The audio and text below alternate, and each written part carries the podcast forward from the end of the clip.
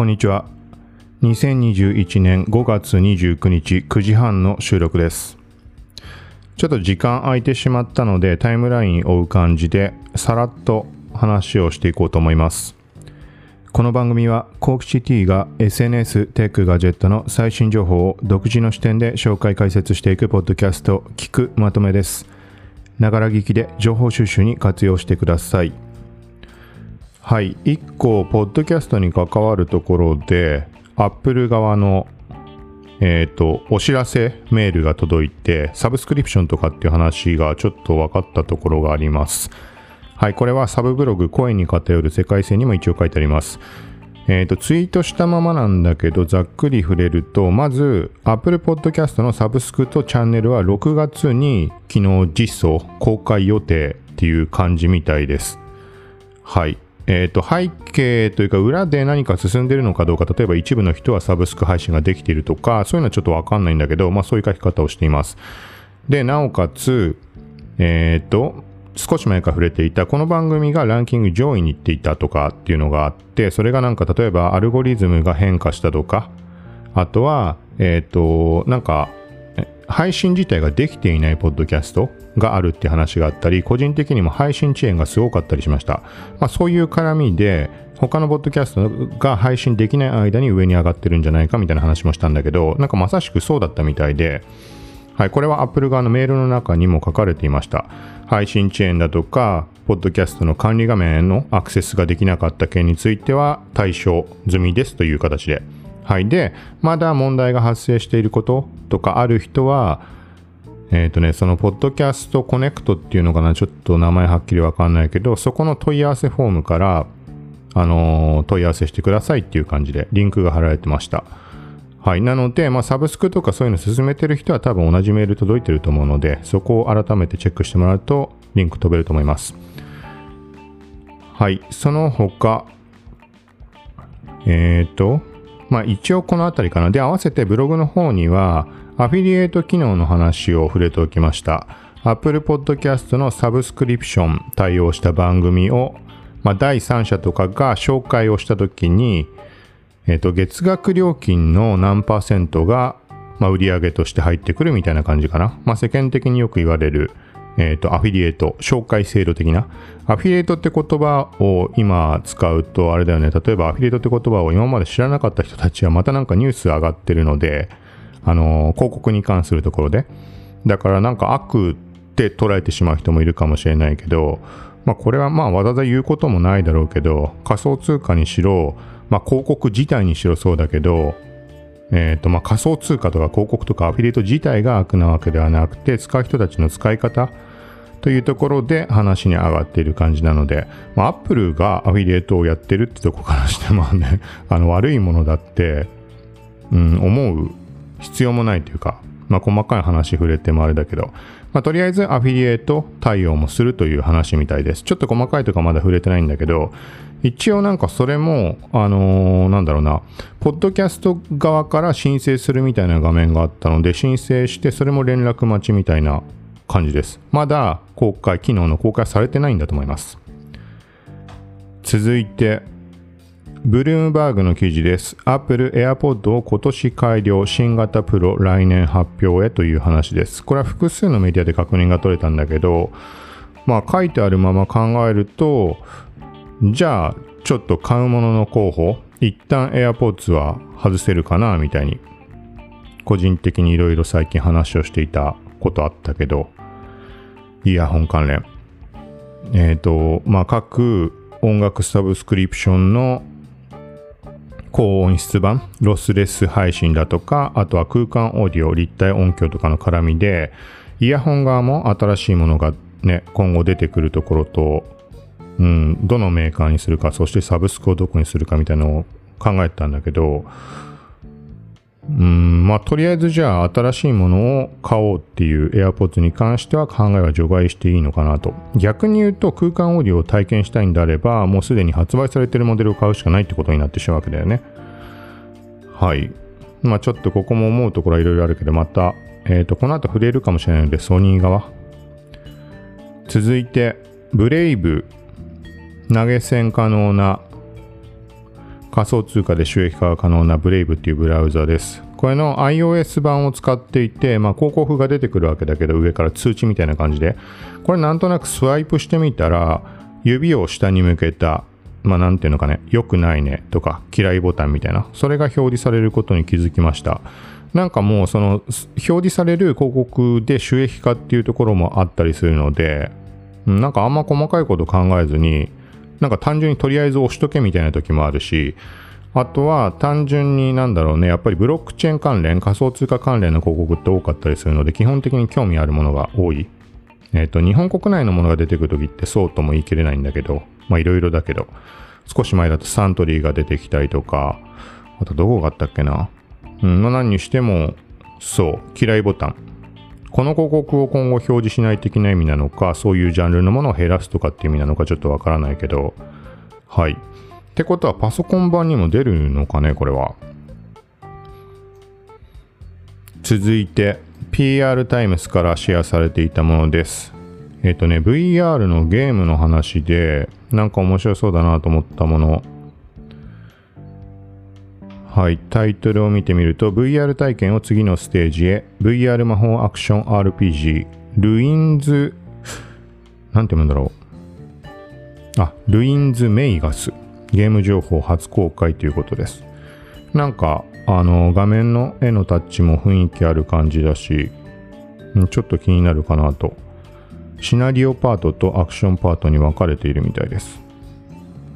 これはプラットフォーム、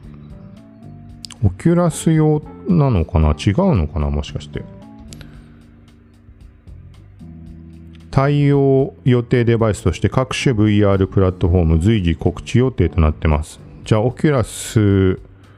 に確実に対応か現時点ではわからないってことなのかね？うん、ちょっと、まあ、気になるので今後また何か分かったら話をしようと思います。続いて、ここは特に掘り下げるつもりはないけど、あのー、コロナの研究所流出説とかっていうのがいろいろ話し上がっていると思います。で、Facebook が方針転換ということで、ニュース上がっていました。AFPBB ニュース。はい。まあ、要はデマとかそういうところの制限で、えっ、ー、と、なんか投稿自体をなんだろうね、非表示にしたり削除とかもあったのかな。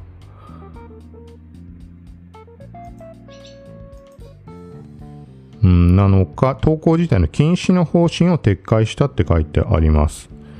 まあ、要は、ちょっとこのまま読んでみると、Facebook は公式ウェブサイトで新型コロナウイルス感染症の起源に関して進められている調査と、公衆衛衛生専門家らとの協議を踏まえ同ウイルスが人工的に作られたとする主張について今後は当社のアプリから削除しないことにしたと述べた。はいまあ、このあたりは随時、えーと、情報、最新の情報に照らし合わせて、うん、更新変更していくみたいな感じっぽいです。続いて、はい、ソニーのそのもうリーク情報として画像も出回っている WF1000XM4、まあ、次期モデル、はい、これの情報が海外で出ていたのを目に入って日本国内のメディアでも上がってました。今は海外メディアのリンク貼ってあるんだけど Android Authority.com はいみたいなところのやつ。まあ製品画像を見たことない人はここで見られますよというのとあとは、ちょっと今すぐ浮かばないので記憶で話してしまうけど、まあ普通にノイキャン対応と、えっ、ー、と、使える時間が割と長そうなこと書かれた気がします。8時間とかなんとかだったかな。設定次第かもしれないけど。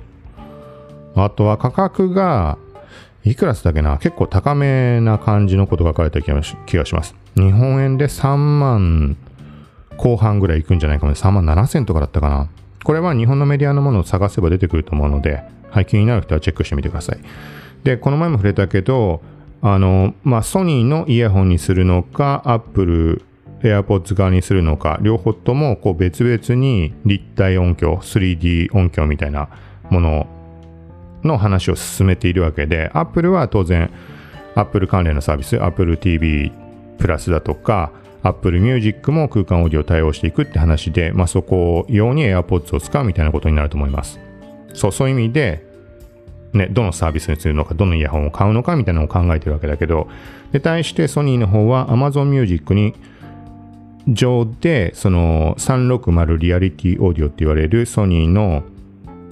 その360度音響技術みたいなのが、まあ、Amazon 上の音楽で採用されるって話になっていて、されてるのかな、もう。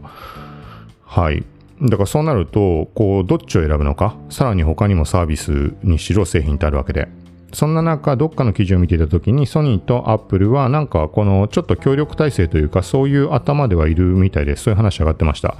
要は例えばだけど、これは全然そんな話上がってないけど、Apple TV プラスとか Apple Music の空間オーディオをソニーのイヤホンを使った時も再現できるようになるとか、なんかそういうニュアンスなのかなと思います。まあ、そもそもの根本的なところを個人的にあの空間オーディオも体感もしたこともないし、把握はできていないので、なんか間違いないとは言えないけど、うーん、なんかそんな感じっぽいです。そうなってくれるといろいろと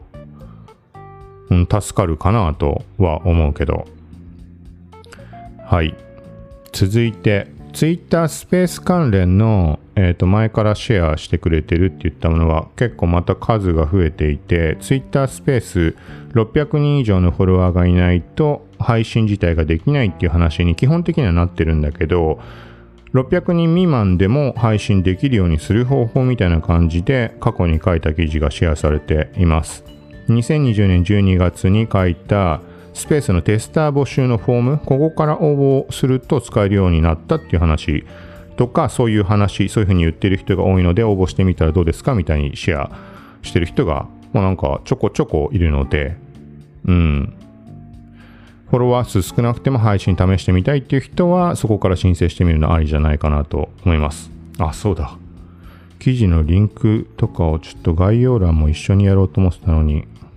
できてなかったので、今ちょっと追加しておきます。はい。まあ、話したところで関連リンクがあるものは、まあ、いつものことだけど、概要欄から言ってもらうと、テキストや画像を含めて見てもらえると思うので。その他、えっ、と、インスタのテスト中機能として、えっ、ー、と、インスタリークスっていうアカウントが、テスト中の機能とかいろいろ上げたりしているんだけど、なんかそれを見ていたら、なんか今まだこれ開発途中なのかと思うものが目に入りました。っていうのが、インスタホームのストーリートレイン残り時間が表示されるっていうもの。これが2020年の11月に確認が取れて特定のアカウントで。で、その時に、その後に微妙にいろいろ変化をしていって、1月頃に記事を書いたものがあります。まあ、それをリツイートしておいたんだけど、で、その後にその機能って消えてしまったので、よくある感じで、あの、テストはしたけど、あの、停止した。全く一回もなんか正式発表とかすることなく消えてしまうものたくさんあるので、と思ったんだけど、まあ、なんかその、テスト機能だとかいっぱいツイートしているようなアカウントがこのタイミングで情報を配信したってことはまだ開発は進んでいるものなのかなっていう印象です。もう単純にストーリーが上にストリートレイのところに並んでるとこの下に残り時間が表示される。で、これとは全く、また別のバージョンで、なんかね、さらに上になんか表示されたのがあったんだよな。ちょっと記事を見てもらうとこれはわかると思うので、ちょっと内容はっきり覚えてないけど、まあ、これが表示されたからといって何ってこともないんだけど、はい。で、この残り時間は、えっ、ー、とね、切り替わる感じです。アカウント名と残り時間が切り替わって把握できるような感じ。はい。続いて、Twitter スペースのパソコン版の対応。まあこれはモバイルブラウザからもできるって話になってるんだけど、これをまあなんかあの使えることに気づいた人とかがいたりして、まあ、シェアしてくれたりリツイートしてくれたりっていうのがありました。でそんな中使う人が増えたから、まあ、目に入りやすくなったので見てみたところなんかあれだね。あの字幕文字起こしの出し方がスマホとは違うんだね。スマホの方最近確認してないけどなんか見やすいのか見づらいのかはなんか何とも言えないけどとりあえずあまあ、スマホに比べれば見やすいのかな。ずっと出っ放しなので。あのログとして残っていくみたいな感じです。スマホだとその瞬間喋ってるものが字幕として出て映画みたいな感じですぐ消えてどんどん移り変わっていってしまう。はい。でもパソコンの場合は残り続けるっていうイメージで考えてもらうといいんじゃないかなと。その他、えっ、ー、と、これはちょこっとだけ触れます。みんなの銀行公式はい、サービスを提供開始という話です。ここは興味のあるところなので、うん、ちょっと申し込みするなり、なんか手続き絡むとちょっとめんどくさいなとか思ってしまうけど、うん、内容、細かに把握できてないので、うん。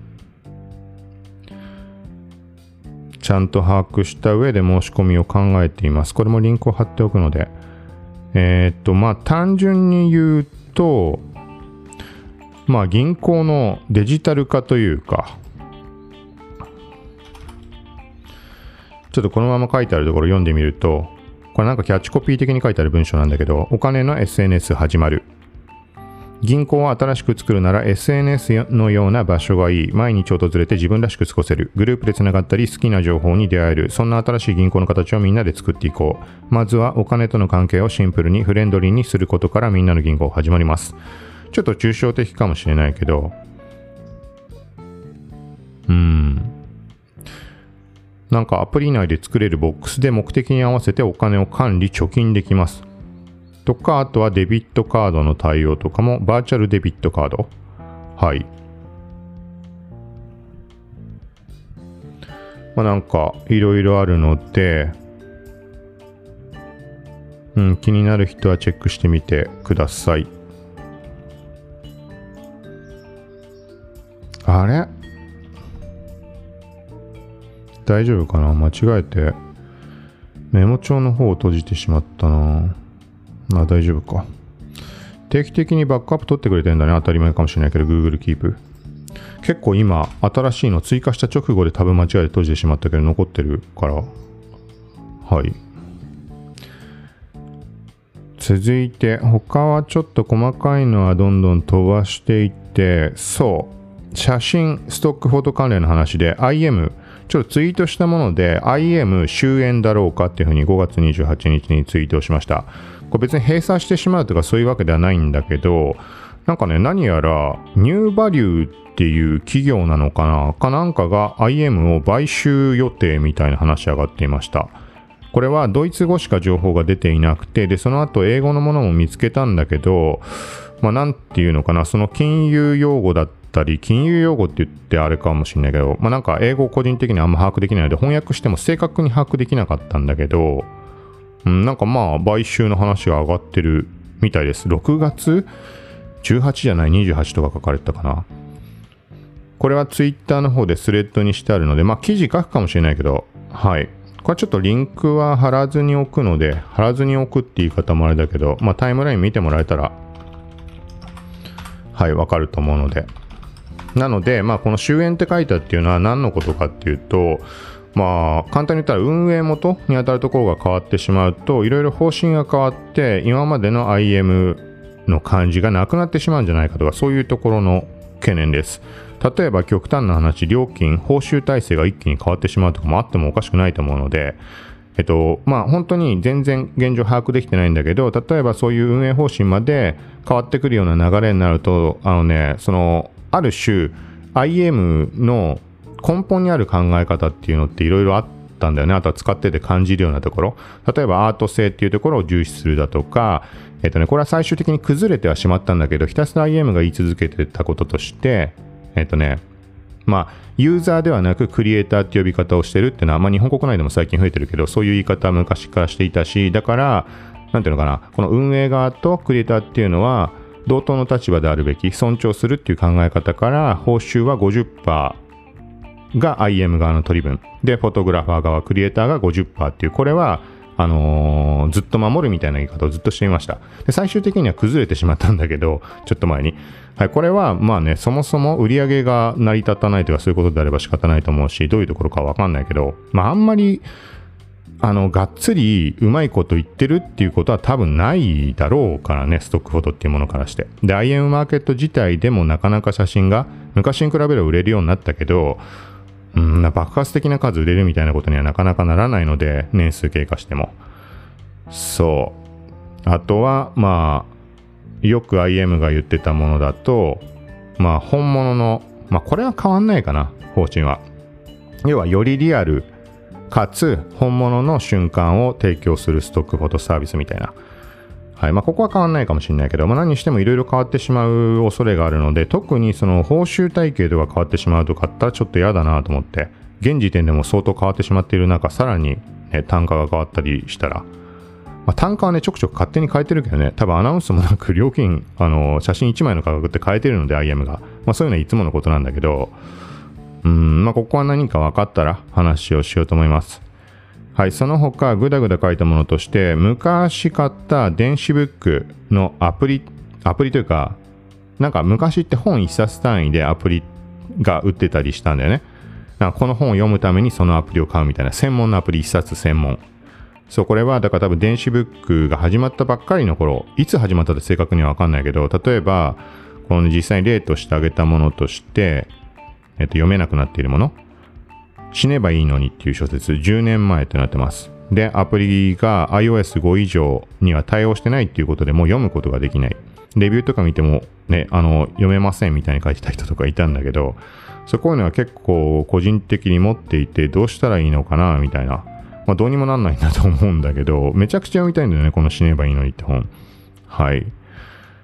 続いて、ツイッターのサブスク、ツイッターブルーは月額350円と判明。はい、IT メディアニュースの記事です。少し前に触れた、配信者側のサブスクではなく、ツイッター自体のサブスクで月額料金を支払うことによって広告非表示だとかあとは送信の取り消しツイートの送信の取り消しあとはブックマークホルダーの中でカテゴリー分けができるみたいな話ありました。で、その時2.99ドルって書かれてたのかな？はい。で、現状は Twitter のアプリ iOS なのかね？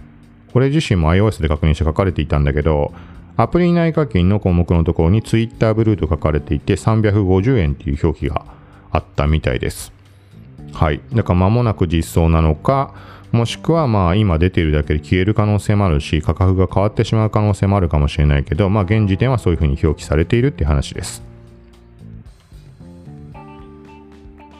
その他少し前に、えーと、最初の方で触れた Apple Podcast の配信者サブスクリプションがアフィリエイト対応というところに関してえっ、ー、とね、まあ、サブスク年額を払ったのに全然サブスク始まんないじゃんみたいなのとか、申請にあたって必要な項目とかをずっとスレッドにして書いてあります。はい。で、そこにくっつける形でずっと継続的にツイートをしているんだけど、アフィリエイトに関して英文のみで細かな情報が把握できてなかったところがあったので、そこに対してギガ人が記事を上げていたので、はい、ツイートしました。Apple Podcast のサブスクで紹介料が支払われるアフィリエイトプログラムが導入へ。はい、ここを見ると細かいところ把握できると思うので、うんと、例えばで言うと、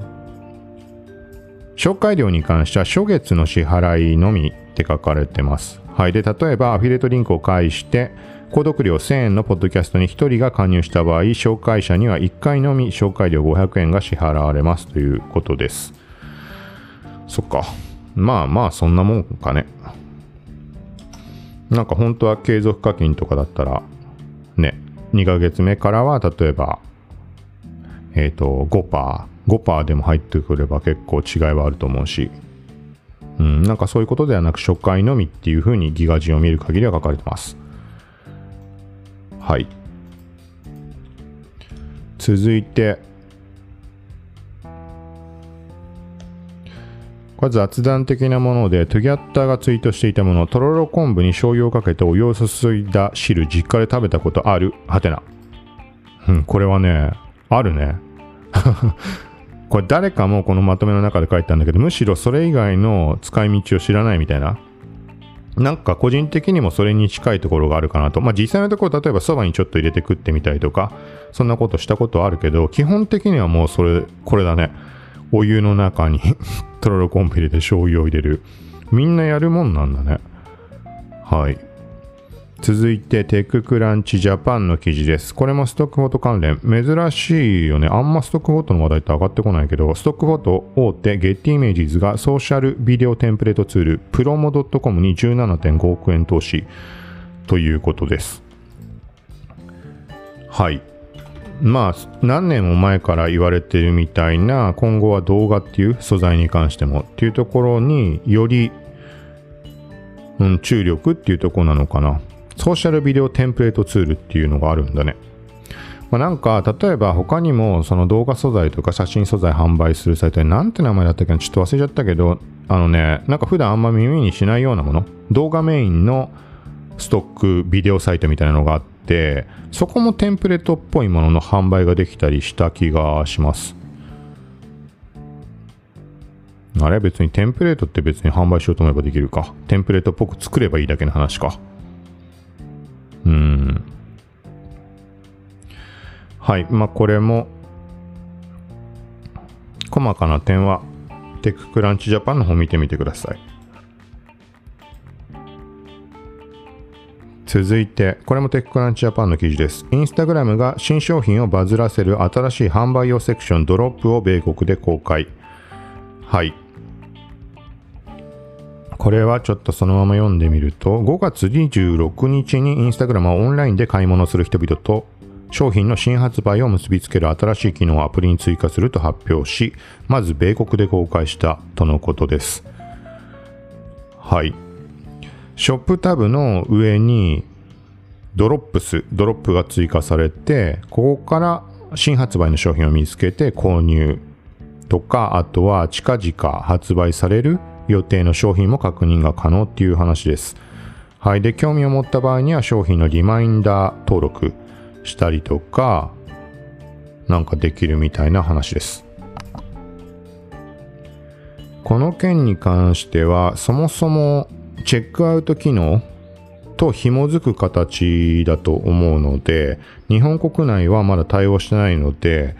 実装も何もまだ先なのか、もしくは合わせてチェックアウトが一気に来るのか、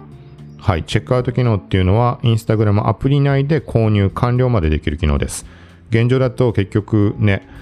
えっ、と、その販売しているブランドのショップとかストアページに飛んで、そっち側で注文、決済とかするけど、そうじゃなくもインスタ内で全て完結するっていう感じの機能がチェックアウトです。これはもう古くからいろいろ記事を書いてあるので、えっと、そうだな。なんか貼れれば、カテゴリーかなんかでも貼れれば貼っていこうかなと思います。ちなみに、2020年、去年か一昨年かに日本語版のページも用意はされていました。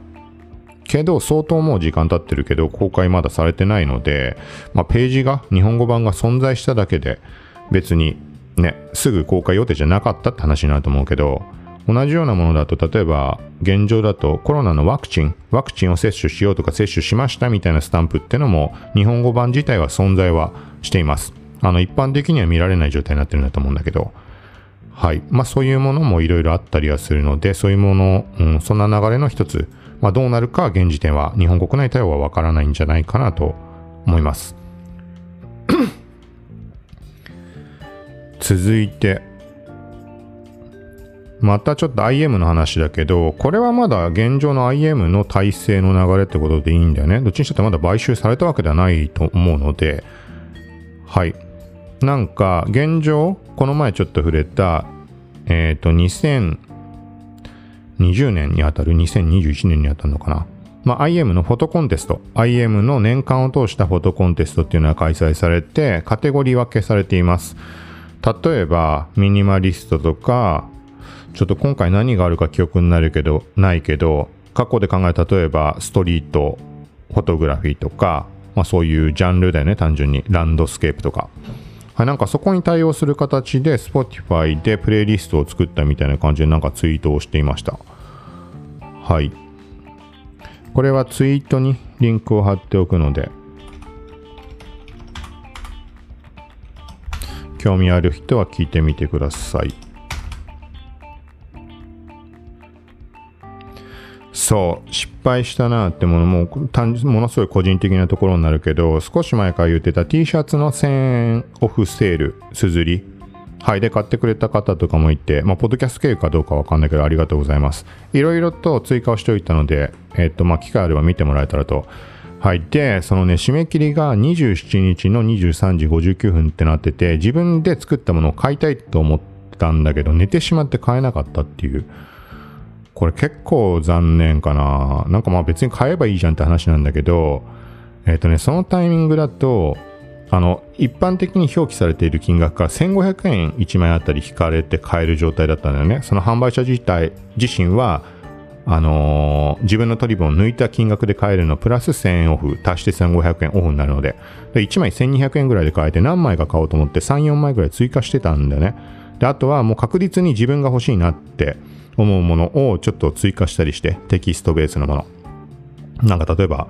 まあ、よくあるっつったらあるかもしれないけど、404ノットファンドとか、502バットゲートウェイとか、その文字が入っててなんかいいかなって。例えば404ノットファンドってさ、透明のグラス？T シャツ以外もまああるので、透明のグラスとかにさ、なんかついてちょっと面白い感じもあるじゃん。中身、例えばジュースとかさ、飲み終わった時に404ノットファンドってなんかちょっと意味をなすというか。はい。で、なんかどれにしようかなとか考えてるうちに寝ちゃダメだって思いながらもう寝てしまって気づいたら、日が変わって何時だろうな、1時だか2時頃に目覚めて、うわーと思って。たまにこういうさ、締め切りを案内して、ロスタイムを用意してくれるってサービスってあるじゃん。あの、あえて。でそうするとさ、焦って買わせようっていうことだと思うんだけど、プレミアムバンダイとか多分今知らないけど、そういう方式だったのね。何月何何日の何時までって書いておいて、実際は過ぎてもまだ買えるっていう、ちょっとだけ。そう。だからそのロスタイムがあることを把握してる人はそこで慌てて買う場合もあるしあとは知らない人もあれまだ買えるって。そう締め切りすぎたのに買えるってさよし買おうってなるじゃん。そうそれがあるかなと思ったらそのせいではなかったのかもしくはもう時間過ぎすぎてたからかわかんないけど。まあみたいな感じで。うん。でなんかね、そのセール今回気にし始め、ここ最近2回ぐらいマスクの販売の件から始まって T シャツのセールに関しても目についたからこう案内をしたりしているんだけど、あのグッズも追加したし、それまでって全然興味なくて、なんか、うん。なんか放置しっぱなしで、なんか売れたこともなかったような気がするけど、っていう状況からな、ああ、売れるんだなっていうのが分かったから、まあ追加したりをしました。なんか海外向けにしかやってなかったから、でもイラストでね、海外向けってたってちょっとあれだなってなんていうのかな、写真でやらないと多分俺の場合売れないと思うので分かってるんだけど、で国内でイラストっつってもなんか、ちょっとしたことだけど、いちいち画像アップしてグッズ作るのめんどくさいなぐらいに思ったけど、まあ、ちょこちょこ売れるので、これはまあ悪くないのかなと、うん、置いてさえおけばお金入ってくるわけで。はい。で、ストックフォト側にも回せるし、その作った、まあ、イラストなりなんなり。はい。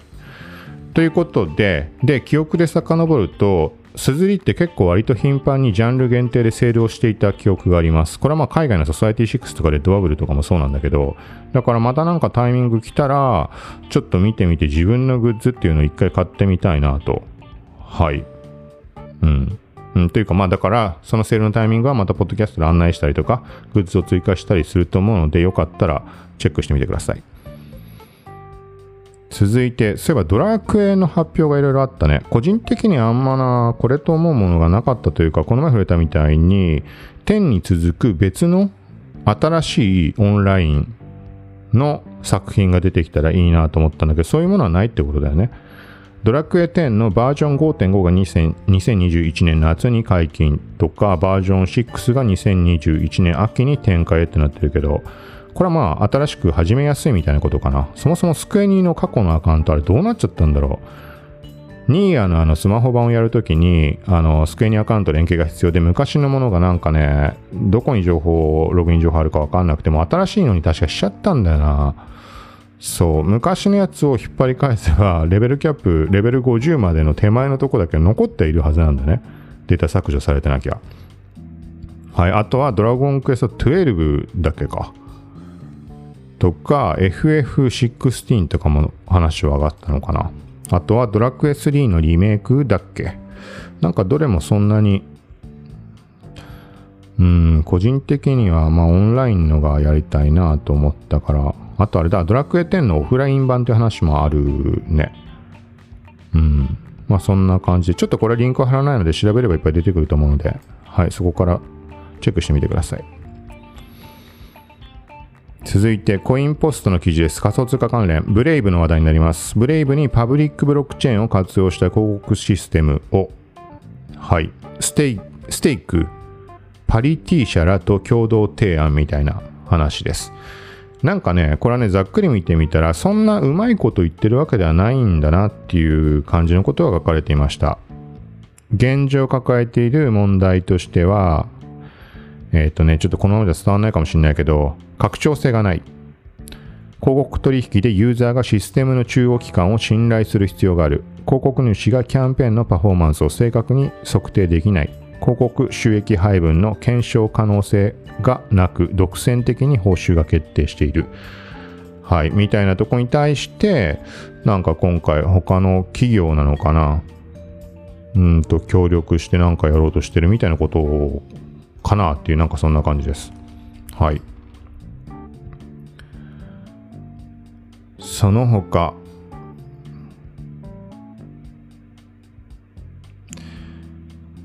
インスタグラムの、インスタグラムジャパンっていう言い方でいいのかな。インスタとフェイスブックに関するビジネスアカウントみたいなのツイッター上にあると思います。あれが5月27日で、えっ、ー、と、アカウント開設2年になるのかね。2019年に記事を書いたもの、ツイートしたものがあって、過去のこの日として引用リツイートしました。えっ、と、これは、ちょっとじゃあツイートにリンクを貼っておくので、2019年5月27日に書いた記事で速報インスタントフェイスブックマーケター向け公式アカウントツイッターに現るとして記事を書いています。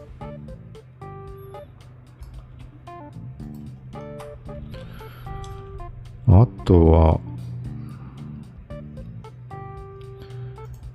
そう、これはもうみんな使えてる人が多いのかもしれないけど、ツイッタースペースのパソコン版、もし表示されないっていう人がいたとしたら、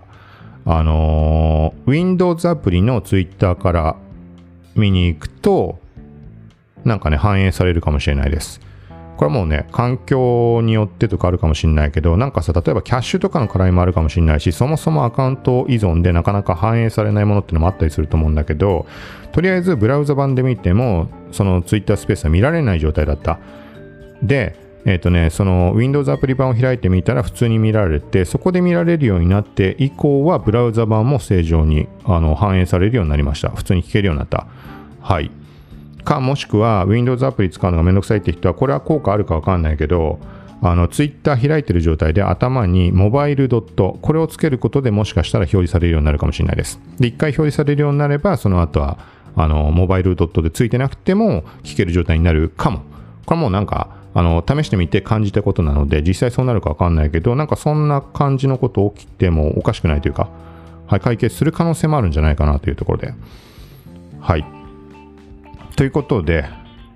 今回は以上です。あれ？なんか、まだあるかな？こう話したかもしれないけど、前に触れた Twitter、iPhone のシェアができないってやつ？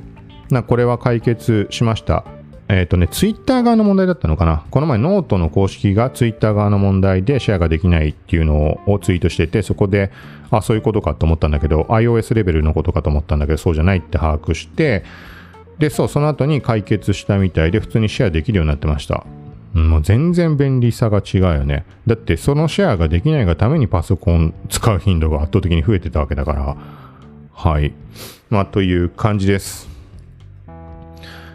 はい。ということで、ちょっと、ざっくりという感じで話をしたけど、また随時何か新しい情報があったら、音声の方で配信していけたらと思います。今回話した内容は概要欄からリンク飛べるようにできる限りリンク貼っておくので、そちらも合わせてチェックしてみてください。さようなら。